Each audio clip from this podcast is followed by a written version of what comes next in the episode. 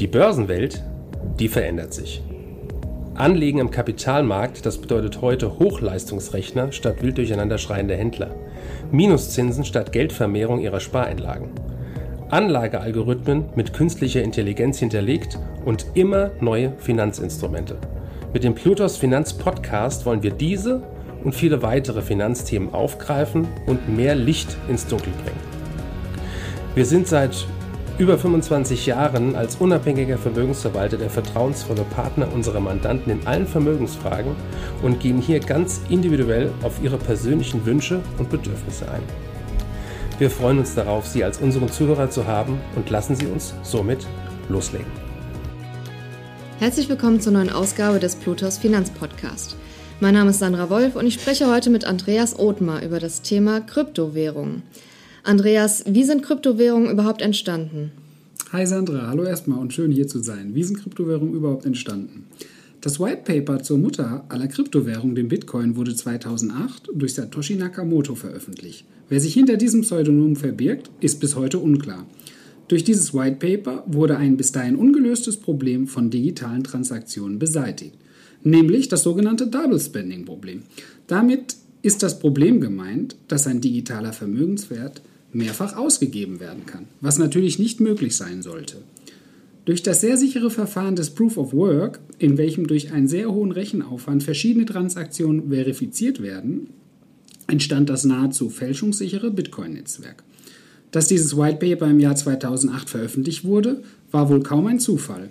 Zu dieser Zeit wurde die Weltwirtschaft schwer durch die Finanzkrise getroffen.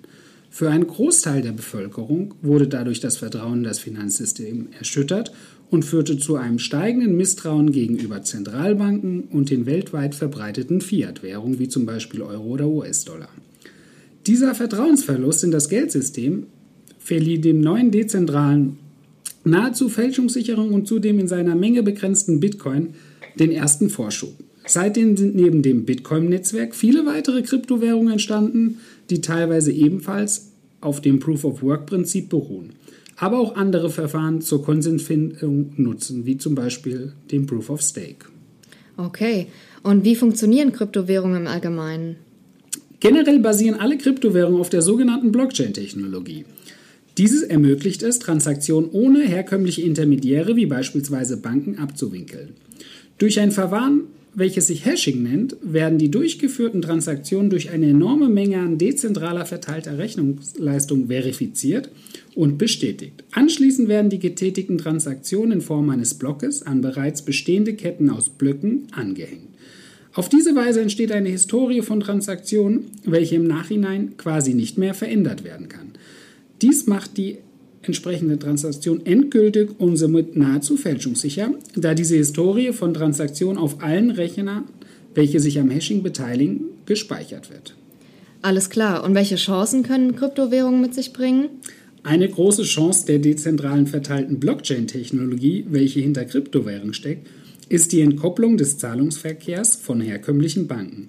Dies könnte dazu führen, dass Banken weniger Kontrolle und Macht über ihre Kunden haben, was wiederum die Freiheit eines jeden Einzelnen fördert.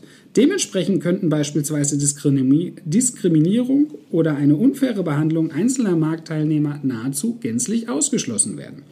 Eine Teilnahme an diesem Kryptomarkt ist für fast jeden Menschen auf der Welt möglich, ohne dass dieser in einem speziellen Land wohnen oder einen gewissen gesellschaftlichen Status besitzen muss. Ein Beispiel hierfür ist etwa das klassische Banken- und Kreditsystem in Entwicklungsländern, in welchen vielen Menschen aufgrund ihres gesellschaftlichen Status oder aufgrund mangelnder Bonität keine Konten eröffnet werden.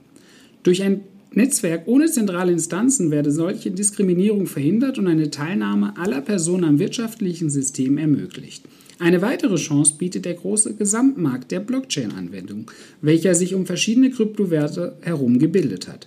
Neben der Ausführung von Smart Contracts und der Ermöglichung von Staking und Lending zur Generierung von Erträgen gibt es weitere schier endlose scheinende Anwendungsfälle in der Blockchain-Technologie. Wie genau und wie schnell sich diese neue Technologie in unserem Alltag integrieren wird, ist momentan aber noch nicht abzuschätzen. Okay, und bringen Kryptowährungen auch Risiken mit sich und wenn ja, welche?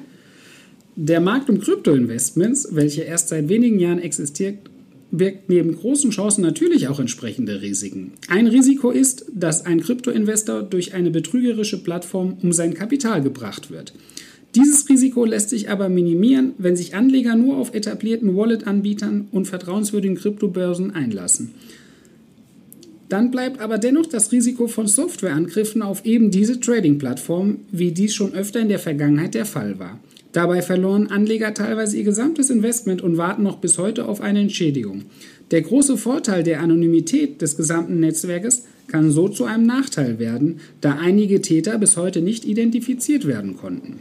Ein weiteres Problem rund um die Kryptowährung könnte eine gewisse Blasenbildung sein, denn durch immer weiter steigende Bekanntheit von dezentralen Währungen entstehen täglich mehrere neue Kryptoassets. Dabei ist davon auszugehen, dass nicht jeder dieser neuen Coins eine echte Daseinsberechtigung besitzt, sondern dass diese teilweise nur emittiert werden, um durch den ersten Verkauf von Coins, das sogenannte Initial Coin Offering, einen großen Gewinn zu erzielen. Somit besteht insbesondere bei ganzen neuen Coins ein Betrugsrisiko in Form von falschen Annahmen bzw. Aussichten der zugrunde liegenden Kryptowährung. Ein weiteres Risiko, welches Anlegern und insbesondere Holdern von Kryptowährungen bewusst sein sollte, ist die hundertprozentige Eigenverantwortlichkeit für die selbstverwahrten Vermögenswerte. Werden beispielsweise Bitcoin auf einer Cold Wallet, zum Beispiel einem äh, USB-Stick gespeichert und zu Hause gelagert, so besteht das Risiko durch das Vergessen des Passwortes, mit welchem die Wallet gesichert ist, ein unwiderruflicher Totalverlust entsteht. Dies gilt natürlich auch dann, wenn ein Anleger seine Cold Wallet verlegt. Dieser Verlust würde durch eine, keine zentrale Stelle entschädigt werden, wie beispielsweise bei einer Bank es möglich ist. Der Grund dafür ist, dass es bei dezentralen Währungen ohne Intermediäre einfach keine zentrale Instanz gibt, an welche sich diese Anleger wenden können. Und welche Unternehmen können von Kryptowährungen profitieren? Welche Unternehmen wirklich langfristig von einer so neuen Technologie profitieren werden, ist zum jetzigen Zeitpunkt natürlich noch schwer oder nicht abzuschätzen. Dass diese Technologie aber zu einem disruptiven Wandel, insbesondere in der Finanzwelt, führen wird, ist sehr wahrscheinlich. Klar ist jedoch, dass Handelsplattformen wie Coinbase oder Binance durch die immer weiter steigende Bekanntheit von Kryptowährungen und durch den damit verbundenen höheren Umsatz von Kryptoassets profitieren, da diese Unternehmen an der steigenden Anzahl an Transaktionen mitverdienen. Zusätzlich ist davon auszugehen, dass P2P-Zahlungsabwickler, also Private-to-Private, von dieser Technologie profitieren werden, da durch die Möglichkeit der Blockchain-Technologie eine höhere Effizienz bei gleichzeitig höherer Sicherheit ermöglicht wird. Zudem fließt langfristig sehr viel frische Liquidität von privaten sowohl institutionellen Anlegern in die Kryptomärkte, was darauf schließen lässt, dass der absolute Peak dieser Entwicklung noch lange nicht erreicht ist. Okay, vielen Dank, Andreas. Danke dir. Danke für Ihre Zeit und Anhören unseres Plutos Finanzpodcasts. Ein Podcast, der Ihnen sowohl allgemeine Informationen zum aktuellen Marktumfeld sowie auch Wissen zu speziellen Themen wie Rohstoffe, Fonds oder auch Aktien einfach und effizient vermitteln soll. Wenn Ihnen der Podcast gefallen hat, dann hinterlassen Sie gerne eine Bewertung auf Apple Podcasts und folgen Sie dem Podcast auf Spotify. Teilen Sie ihn auch gerne auf Facebook, Twitter und LinkedIn und besuchen Sie uns auf plutos.de. Viel Spaß weiterhin und bis zum nächsten Mal, Ihr Plutos-Team.